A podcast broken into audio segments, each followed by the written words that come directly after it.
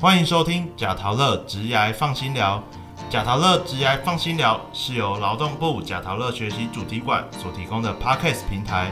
在这里，我们将会邀请职涯咨询师一起来聊聊职涯日常，还有职场困扰，也会邀请各行各业的职人分享属于他们的职涯故事。希望透过节目的陪伴，打造你的职涯地图，让我们成为你的职涯 GPS。大家好，我是今天的主持人博洋，也是本届青年职涯大使。那今天的主题是你所不知青年职涯大使的心声。那本集将邀请到我们第四届青年职业大使来跟大家分享在贾陶乐的心路历程。有兴趣想成为青年职业大使的听众们，机会来喽！那跟着我们一起揭开青年职业大使的神秘面纱吧。那先自我介绍一下好了，我叫陈博阳，那今年是就读国立清华大学动力机械工程学系硕二。那接下来欢迎我们的青年职业大使佑珍，还有钟毅。主持人好，听众朋友大家好，我是佑珍。我是钟毅。那可以请佑珍、钟毅简单的和我们介绍一下自己吗？大家好，我是张佑珍，目前就读阳明交通大学前瞻半导体所硕一。我本身是理工科系的学生，我在一次因缘机会下，慢慢对行销企划产生了兴趣，所以想要利用自己剩下的学生时光，好好充实。大家好，我是黄忠义，目前就读真理大学法律学系三年级，喜欢参与公共事务。之前在学校时参加过学生会，担任学权部部长，目前则是在一些企业担任实习法务。那首先想请问佑珍还有忠义是如何得知青年职涯大使？还有什么机缘想来申请青年职涯大使呢？我前面自我介绍的时候有提到我是理工科系的学生，然后我一些事情，所以对行销计划产生兴趣。然后那时候就在网络上面看到假桃乐职涯大使这个机会，发现假桃乐职涯大使可以更近距离的接触到企业端，那这是我一直很想要试试看的，所以我申请了这一个机会。诶。那时候我也以为只有我一个是理工科的，结果没想到佑正也是理工好朋友啊。那我那时候会想要来申请动机是参加这个清华大学的就业博览会的时候，那就遇到了这假潮乐的伙伴们。那当时大家就有提到，就是有一些面试，然后或者是有一些心理测验。那其实这些都是我以前没有接触过的，所以我就很想要来试试看这些地方。哎，那佑真有提到想充实自己，有特别针对哪一个部分吗？大使的工作像刚刚所提到，真的非常的多元。然后我申请职涯大使的其中一项目标，就是为了增加自己的实战经验。而我也透过每次的任务，都会有不同的收获。假陶乐除了一般的校园博览会设摊，也会针对较偏乡的学校拍摄纪录片，进行校园巡回的服务。这些特别的经验都让我丰富了自己的学生生活。那综艺呢？一开始我是在 FB 上看到，觉得时间上可以，加上是有听过的政府机关，所以就想来面试看看。报名的时候我还信心满满，结果当天面试就吓到，因为来的人不少，而且很多都是学经历丰富的人。回去的时候我还安慰自己，下次要努力。在这里特别感谢一下面试时的夜师们，没有因为我很紧张就把我刷掉。哎，那这样说完动机之后，就是要来准备面试了嘛？那刚刚综艺也有提到，那大家对于面试都怎么进行准备呢？还有面试当天对自己的表现满意吗？那佑真呢？面试的时候最重要的就是自我介绍，自我介绍需要先想好一个架构，把个人的性格结合大使所需要的特质，然后变成一个很棒的自我介绍。那面试当天，我觉得我也很好的表达出自己的申请动机。我每次准备面试的时候，都会事先找人预演几次，觉得这样可以减缓自己的紧张。结果我当天还是很紧张，所以并不满意自己当天的表现。那时候很好笑的事情是，我跟钟毅是一起面试的，然后我们刚好又在等待的时候是待在同一间休息室。然后那时候钟毅找人练习的对象就是我，然后我们那时候就互相做自己的自我介绍。那我觉得准备面试的话，是因为我最近有。去公司找工作，那是有经历了这一段，所以我就是把自己最好的一面表现出来。过程我也觉得还蛮满意的。然后那时候一开始我是觉得钟毅是个很斯文、很沉稳的人。那最后也很荣幸可以一起来当大使。那钟毅有提到会紧张嘛？那有没有什么方法让自己不要这么紧张？我想这部分可能要问一下佑真，因为我觉得我到最后还是很紧张。然后主持人刚刚有说他一开始觉得我很斯文沉稳。所以是觉得我最后不是吗？我觉得在事前做好充足的准备，应该就可以降低至少一半的紧张感。剩下的一半，我可能在当天的时候会利用眼神的改变，像是把直视他们的眼睛变成看他们的头顶或是其他地方。不过我相信综艺一定可以做得很好啦。诶，那接下来通过了面试之后，就是收到这个录取通知信嘛。那大家的心情如何呢？我当时收到当下的第一个反应是哇，竟然很意外，因为当天有很多其他面试者叫人到。发现其他人的学经历都比我丰富很多，所以很难想象自己会录取。那我自己是收到的时候，我觉得还蛮意外的，就是确实像钟毅讲的，就是现场也有蛮多学经历很丰富的人。那我觉得就是收到之后觉得，哎，那我是应该做出一些改变，因为其实很多事情是我所不熟悉的，那就是好好学习，好好努力。那接下来大家对自己担任青年宅大使有什么期许呢？我的话是希望自己可以在这短短几个月里面学习到更多，然后增加经验还有见识。像是我有看到贾陶乐有一些校园巡回的服务，他们会去偏乡帮助同学，然后把一些馆舍里面的服务带到校园里面给他们。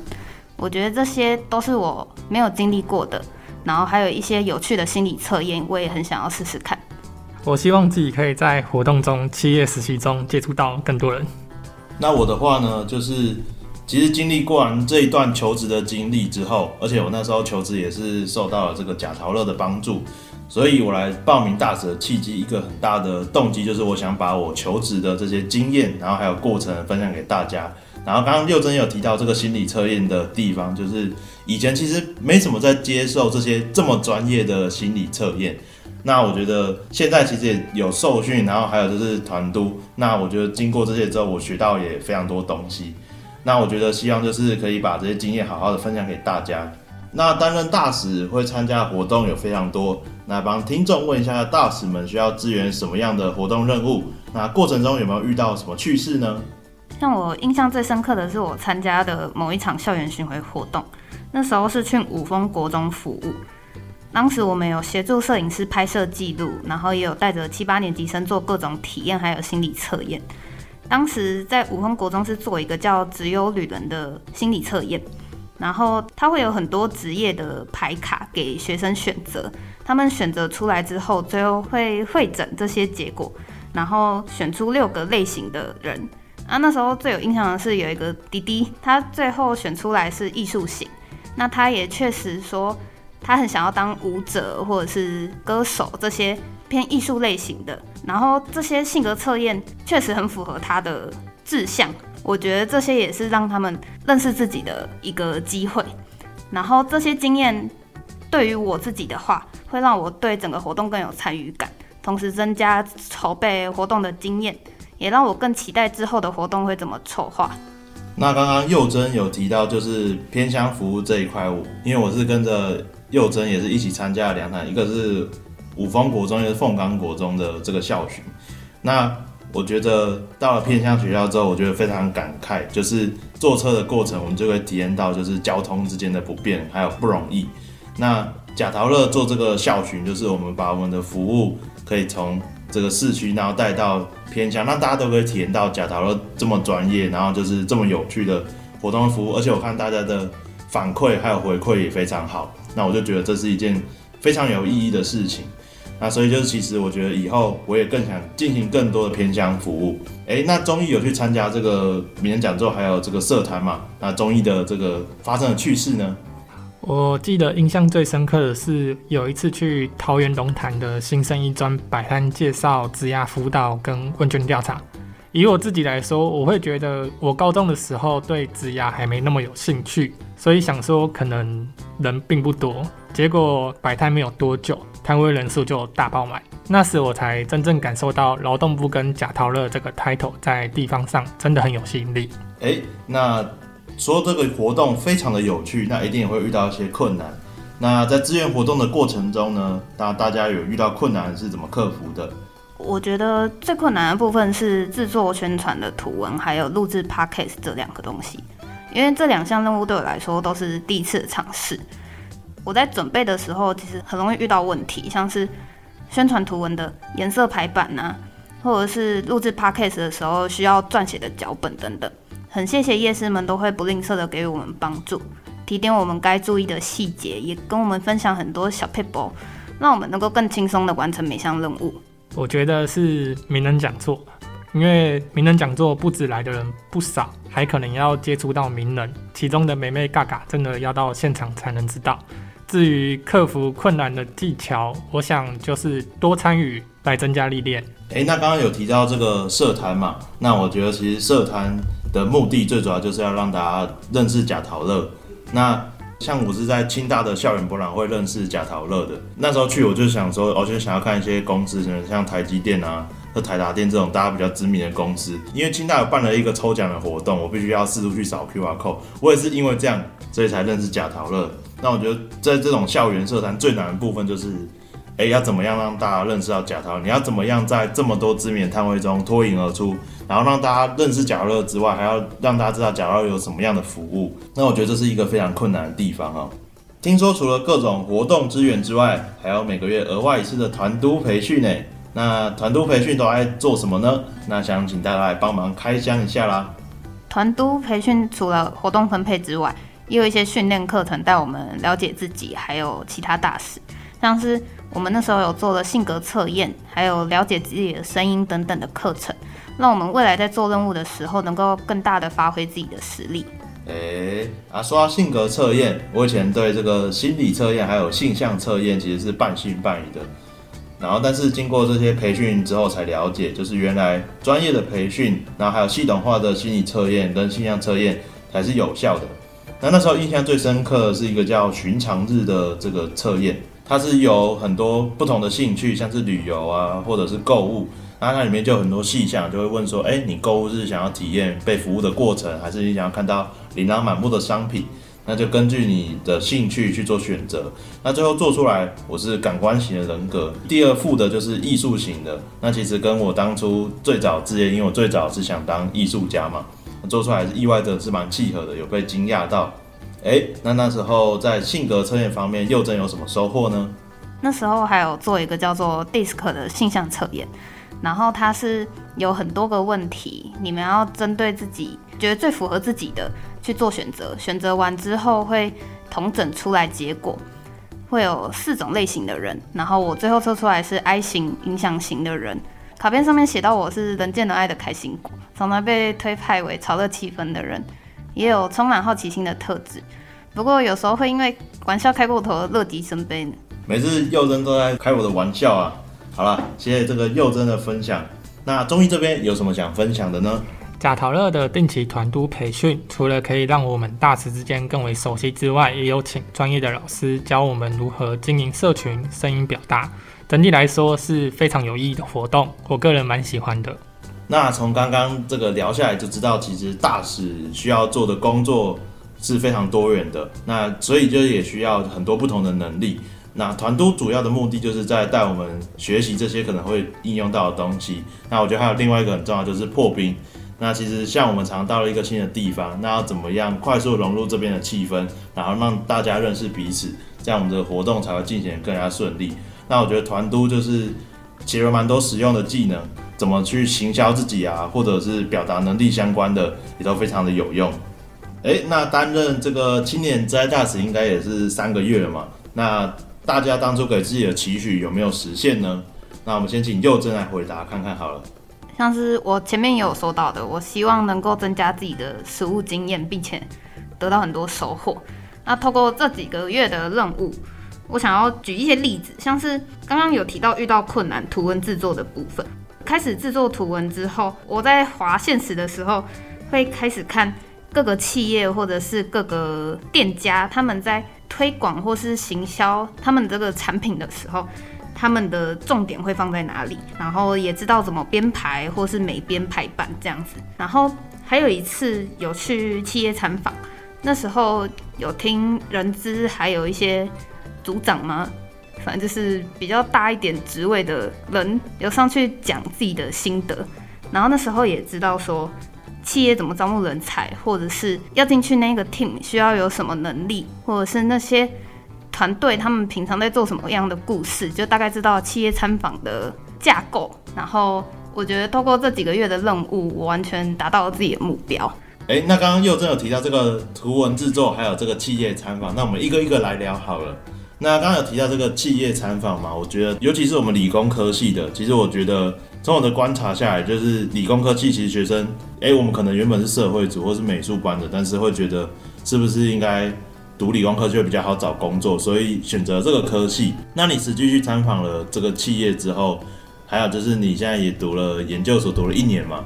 那你觉得你对未来的工作就是有没有什么不一样的想法，或者是不一样的收获？我觉得去企业参访最重要的就是看那间公司的理念，或者是企业文化有没有符合你自己的想象，然后你自己的个性要跟那一间企业相符，你之后在那间企业工作才会比较快乐。然后跟所学的话，如果可以学以致用，当然是最好。不过通常进去都是要再重学，所以其实我觉得也是 OK 的。哎，那你刚刚有提到就是想象一不一样，那你觉得？你实际去看了半导体产业之后，跟你的想象有没有落差很大？像刚刚博洋有提到那个伊特科技，它主要就是在做量测的一间公司，然后里面确实就很多种量测的方法，然后只是跟我想象中比较不一样的是，我觉得他们的公司好像比我想象中还要小一点点，然后办公室比较挤一点，不过他们的量测设备非常的多元，我觉得能够有那么多客户，确实是他们应得的。那刚刚还有提到就是这个图文制作的部分哦，那其实这个我自己也是蛮有心得的，因为像我以前 I G 的发文就是随便发一发，然后可能就是大家所谓的这个直男发文啊，毕竟理工科也是读了很久，以前美术班学都不知道去哪里了。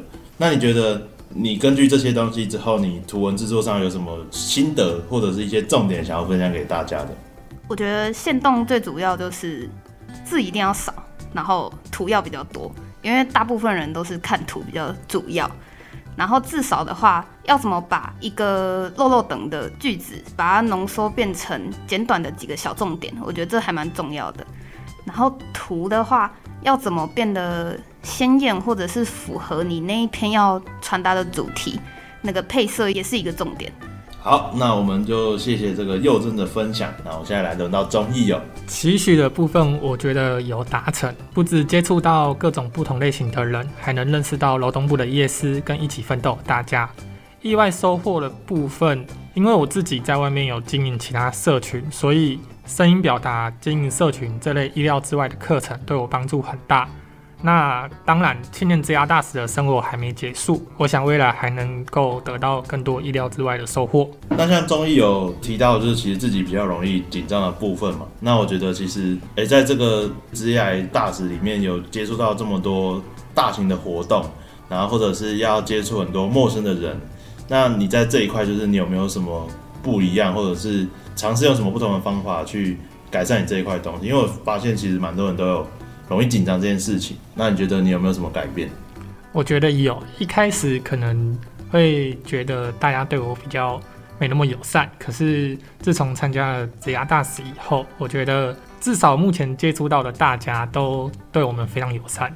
哎，那提到大家友善，就是有没有什么有趣的故事？像我自己其实平常就是话痨啦，就是大家如果都坐在那边不讲话的话，我就觉得这个空间没什么声音，我就自己找大家去讲话。那你觉得有没有发生过什么有趣的小故事吗？就你觉得你在大使里面印象最深刻的一件事情，经历了两三个月嘛？我印象最深刻的应该就是第一天跟主持人见面的时候，那时候我很意外，就是博洋他不只是一个话很丰富的人，而且。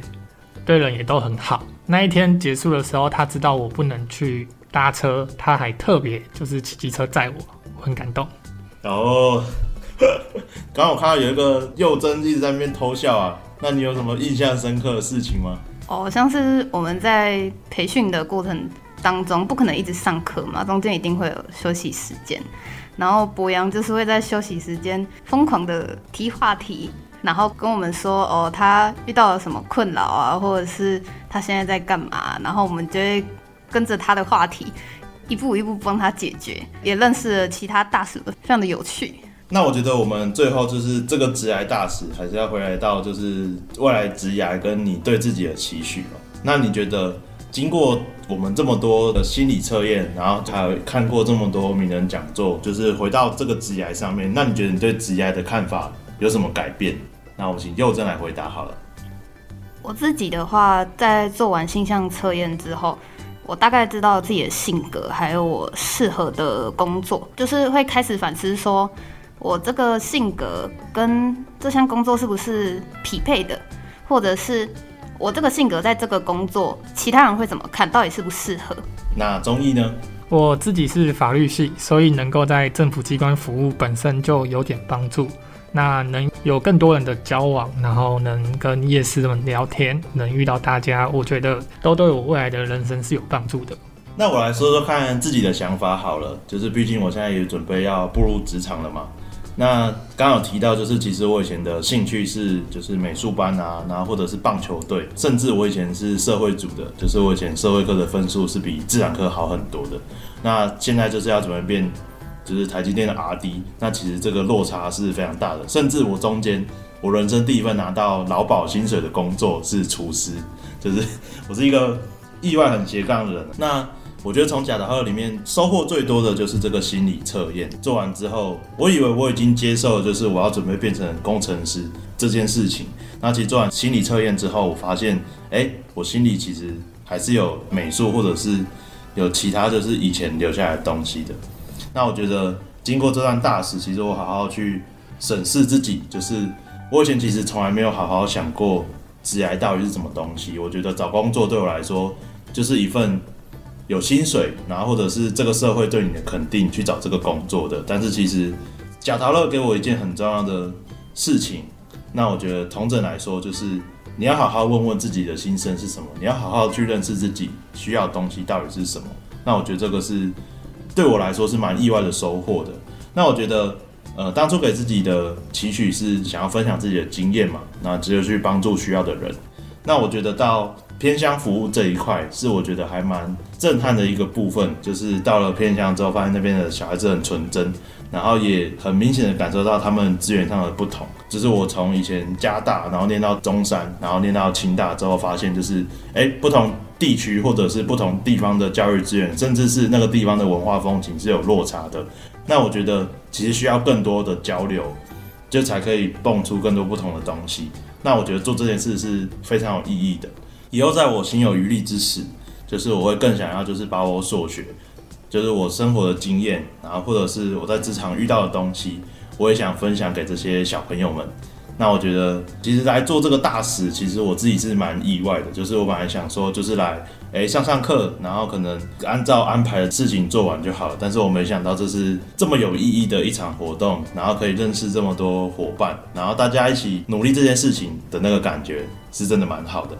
那最后的最后，下半年度的这个青年职业大使热烈招募中啊！那如果想要加入青年职业大使的行列，那需要什么样的特质与能力？那就请大家来分享一下啦。那首先是幼珍，我觉得最重要的是要积极、要主动，因为很多时候我们都会错过很多机会，就是因为我们少了踏出去的那个勇气。所以不要害怕会碰壁，而是努力争取每一次成长的机会。然后我觉得在面试的时候，可以好好展现自己的个人特质，会是一个很大的加分项。哇，说的太好了！那说到这个人格特质，那又真觉得什么样的人格特质也很适合来参加大使？很多人看到这种大使的计划，可能都会觉得说个性外向的人比较适合，比较容易被看到。但是我觉得内向的朋友也绝对不要灰心，因为只要你们勇于表达自己的想法，相信大家或者是夜师也都可以理解你，并且信赖你。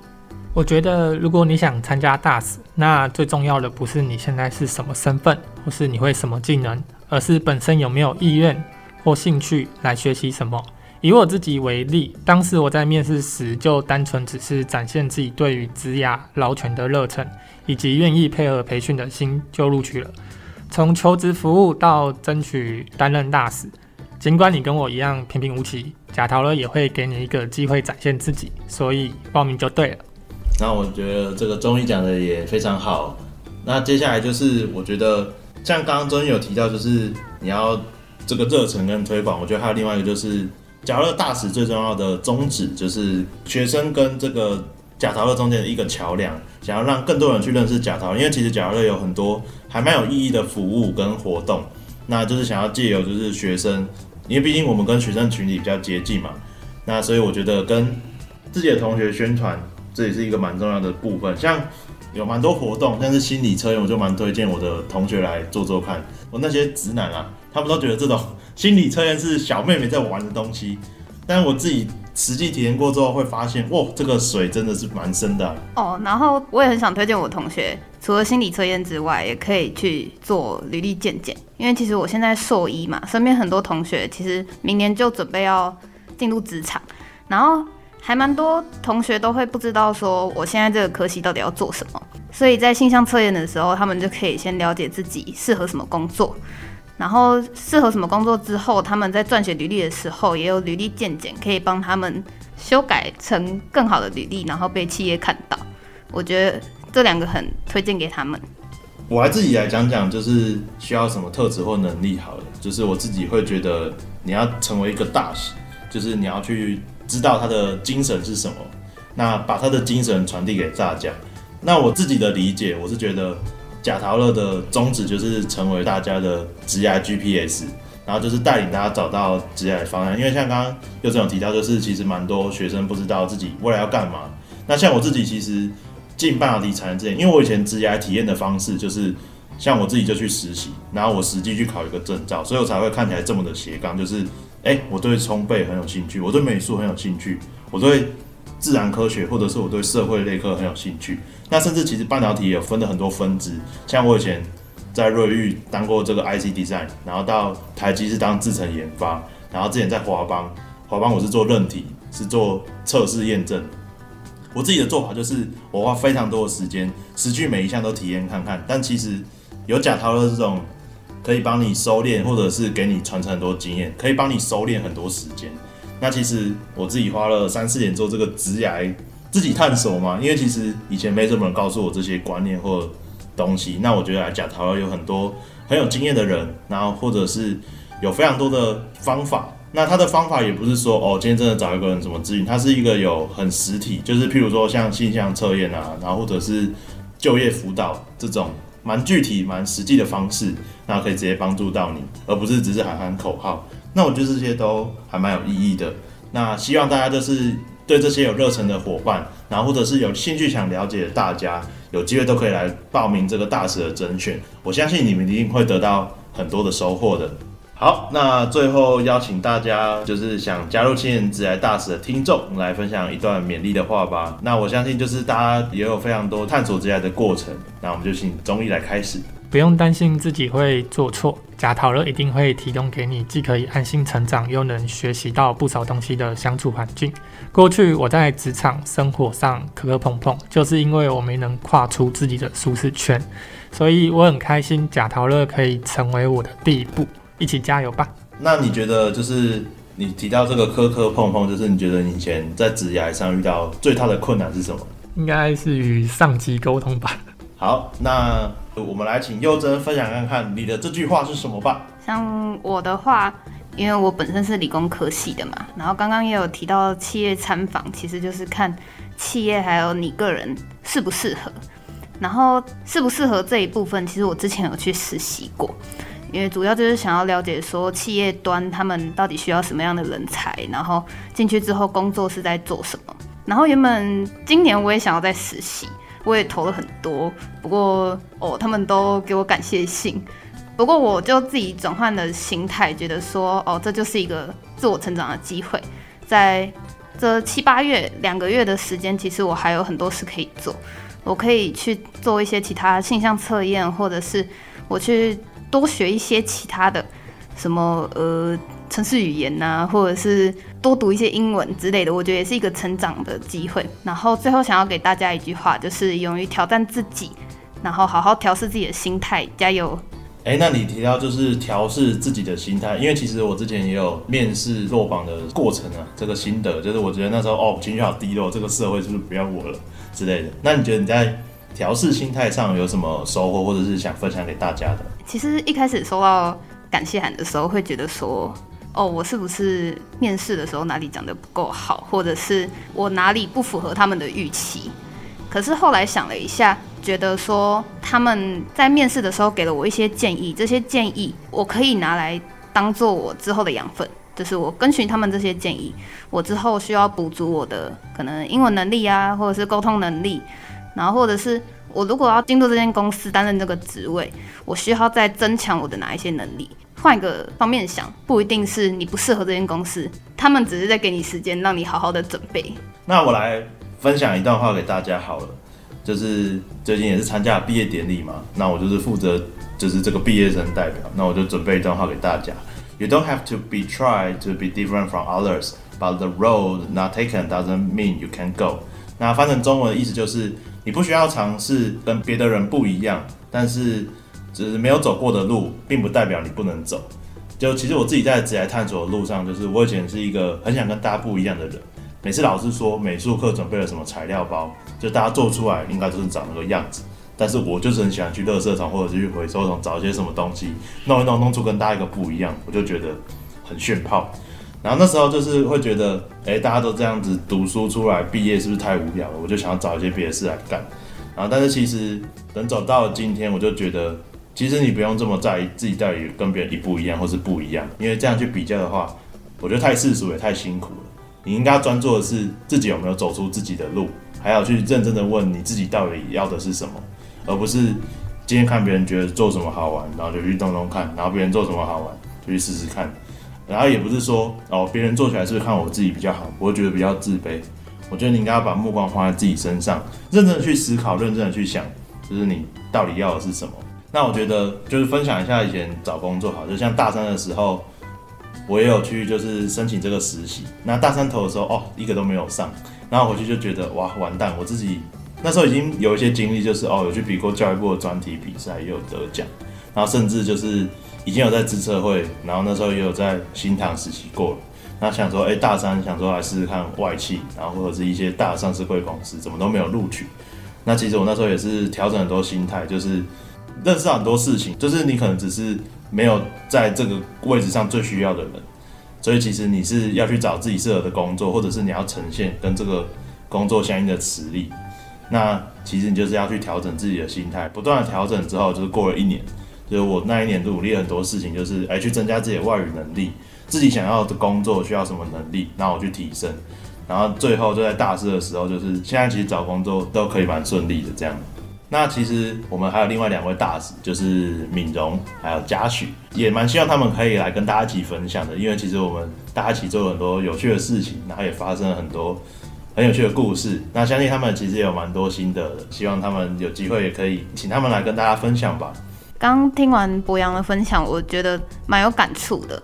就是小时候，其实很多人会因为家庭或者是通才的影响，所以会把自己跟别人比较。其实我自己也是在长大之后，才慢慢的学会怎么不跟别人比较，只跟自己比较。真的不要去在意别人的想法，一定要把专注力集中在自己身上。一定要看自己在经历过这段经历之后成长了哪些，然后做到了哪些，而不是别人做到了哪些，所以我就要做到哪些。跟自己比较是最好的。就是每个人自己都有擅长的事情啦，那就是择你所爱，爱你所择。我觉得人常常都在面临一个问题，就是怎么选择。那其实很多时候你可能过两三年觉得会后悔，但是我觉得你都要去体谅跟去了解当时那个两三年前可能还不成熟那个你自己。就是我觉得要尊重你做的选择。好，那也感谢大家跟我一起聊了这么多，就是谢谢各位青年职涯大使的分享。那也希望本集的节目内容可以带给我们听众有蛮多收获的。就另外想给自己一次机会，期许在职涯路上有更多可能性的朋友们啊，这是今年职涯大使热烈招募中啊，欢迎大家加入。如果听众们还有其他的想问的议题，也欢迎在 Podcast 中留言，或者是到粉丝团。还去私信小编哦，那也请两位伙伴向我们的听众说声拜拜啦，拜拜。下一集啊将在这个八月二号播出，那也请大家敬请期待啦。那如果你喜欢今天的节目，欢迎到贾陶乐脸书粉丝团留言并分享你的直癌大小问题，也可以发文分享你的收听感想，并 #hashtag 贾陶乐，那这样就会有更多人一起来关注直癌。贾陶乐直来放心聊，我们下次再见喽，拜拜。